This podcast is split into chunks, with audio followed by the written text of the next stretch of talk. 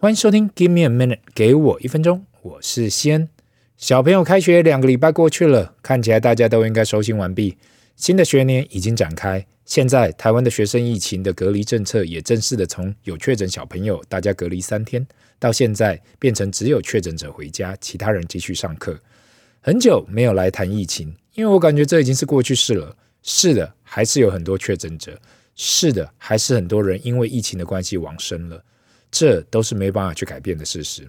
相信三十年或是五十年后，当我们回头来看到这，应该会想到：哇，原来大家的生活在这段期间有停顿了一阵子。如果说这是百年一见的疫情，我应该是看不到下次全世界停顿的状况了。如果有人问你，世界上最好的投资是什么？你会怎样回答？我相信华人异口同声都说：房地产，房地产。房子土地买下去没有不发财的啦，西恩一店吃三代你是没听过哦。我相信这应该是任何华人会出现的答案。另外还是有人会说，股票选到一股好股票带你上天堂，来一个十倍报酬率不用担心啦。你不懂，名牌在手，包你这辈子都吃不完。还是 startup 呢？看有没有办法投资到下一个 Google 还是 Tesla，打中一个不要说三代了，十代都吃不完。不管你今天想到的是什么，我的答案可能会让你傻眼，因为有太多的人过去问过我这件事情，所以几天前我才想到，活到大叔这年纪，我觉得世界上最好的投资就是自己，不管是自己的头脑、自己的家庭跟或是自己的健康。我知道这时候的你肯定会觉得我在那里讲废话，那就来听听看我是怎样去看这三种、这三样的。首先讲到自己的事业或自己的工作、自己的头脑，因为人的一生绝大部分扣掉睡觉、吃饭，那就是工作啊或做自己的事时间，真的占比很大。如同巴菲特爷爷说的：“只要投资你自己，没有人可以从你身上拿走概念一样。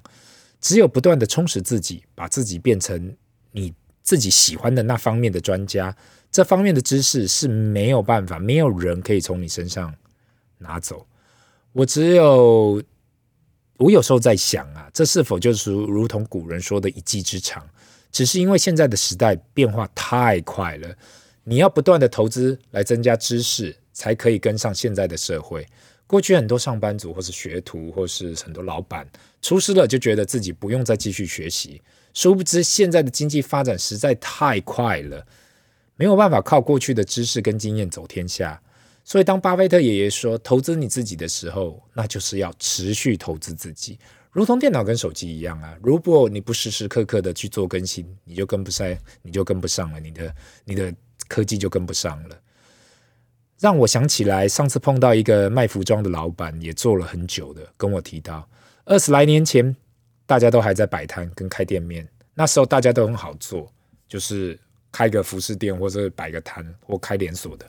后来网络时代来临，没有跟上去网络上开店的人就被淘汰了一波了。等到大家都在网络上开店的时候，手机时代又来了。如果你的店没有去迎合手机上的购物习惯，大家又准备被淘汰了一波。等到大家都在手机上开店的时候，社交网站带货销售又来了。还在手机上开店的，还在手机上开店的的人呐、上门的又被淘汰一波了。但是等到大家都透过社交啊，或是俗称的 KOL 来带货的时候，直播带货又来了。这老板跟我讲，感触真的很多，因为呃这二十来年，那个大家都以为开店摆摊这样就可以卖一辈子，但是想不到这二十年的革命改变了整个产业链的走向。如果没有去尝试去了解呃产业啊，去投资，去去去认识新的产业。去学习新的产业，没多久就会被替换掉。我讲了这故事，相信很多人都应该有感触。现在大家是否买东西的习惯已经被改变了？因此，不管投资什么，只有投资自己才能够对在对的时间做出最好的决定。不管是自己的事业、自己的投资，脑袋可以带着走，其他东西都很难带走。另外，说到自己的家庭，很多人可能有各式各样的看法，但是我今天所要讲的其实很单纯。那就是在你努力打拼的当下，不要忘了多关心自己的家人。有时候有再多的成就，如果没有一个好的家庭或是好的子女，会带给自己跟全家人有很大的困扰。我在这里分享这个故事，我也不想要讲得太详细了，毕竟这是有有些人的隐私。应该说是某大型营造厂，北部大型营造厂的小孩，父母常年忙碌，所以不小心小朋友就交了坏朋友，染毒了。然后这件事情就已经搞得大家很痛苦了，后续还有去贩毒，搞得最后爸妈在后面擦屁股，擦到自己就是天天家里都是乌烟瘴气的。但是其实后来看起来，很多时候事出必有因，这小朋友肯定不是一开始就这样，但是可能家里没有太多的关心，或许是父母只能给金钱上的补助。所以最后搞到出去就闯祸了。我相信这样的故事应该天天在全世界都会发生，每个人多多少少都有听过。如果去追根究底的来看，那就是别忘了投资在自己的家庭身上，不是只有出钱哦，也要投入时间跟精精力。We only live once，通常会陪你走最后一里路的人，只有你的家人，而不是其他人。为什么会讲到要投资自己的健康呢？因为我相信每个人年轻的时候都不太注意自己的健康，总是觉得自己还年轻，身体很好。大家都没有想到的是，身体就跟一台机器一样，一台车一样。每次我们都喜欢新车的感觉，又干净又好开。你有没有想过，当你要卖你的旧车的时候，二手车商第一个看的就是年份，第二个就是看多少里程数跟有没有重大车祸。因为里程高嘛，或是有重大修过的车子，那台车往往会不好开。或是要换很多零件，再来可能会这里坏那里坏，这不就跟人一样吗？当我们年轻的时候，身体还新新好好的，都不会发生，都不会在意自己发生了什么状况，一直到有点年纪，或是太操了、太操劳，才发现原来身体是有个极限的。看过太多的老板，原本意气风发，可是突然中风或是重病，才发现原来身体健康比什么都还要重要。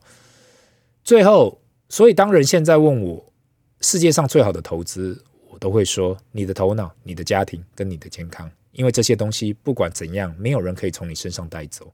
相信每个听众都会有自己的看法，不妨跟我分享一下你是怎样看这世界上最好的投资。今天就我就分享到这，那让我们进入今天的 Q&A 时间。呃，第一个问题，先大你好，现在看起来 Fed 就是要狂升息到底。目前我手呃我手上该握现金，还是要去买自住房，还是应该投资股票？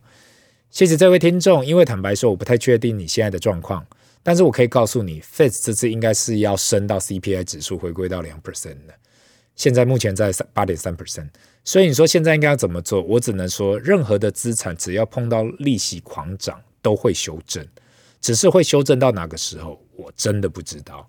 我曾经以为我能够分析总经 （macroeconomics），以为读了很多书，但是我到现在才懂。我只是照着教科书，或者我出来工作的所学到的模型，在那里讲五十三。没有人真的可以预测总金到底会怎么样走。如果真的可以，你早就变成首富了。只能说大家靠，只能看趋势在哪里去讲，也许可以做的。如果你资金都准备好了，可以小额去投资，或是至于买自住房，我认为长期的趋势，房价还是会往上走。今天的分享就到这里。如果有什么想要让我知道的，还是你有什么问题想问，麻烦留言，不要忘了按赞及订阅。Give me a minute，给我一分钟，Bye。